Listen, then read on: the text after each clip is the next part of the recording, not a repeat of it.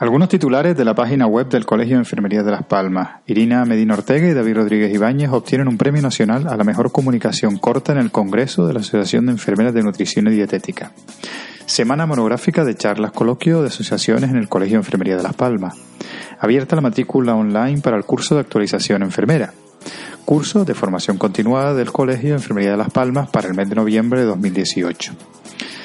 En la agenda científica resaltamos la séptima jornada mundial por la prevención de las úlceras por presión y el papel de la enfermera frente a la vacunación. En convenios, por último, resaltamos el convenio con IOC, Clínica Dental, Finca y Solution y Cadena Princess Hotel Resort. Muchísimas gracias.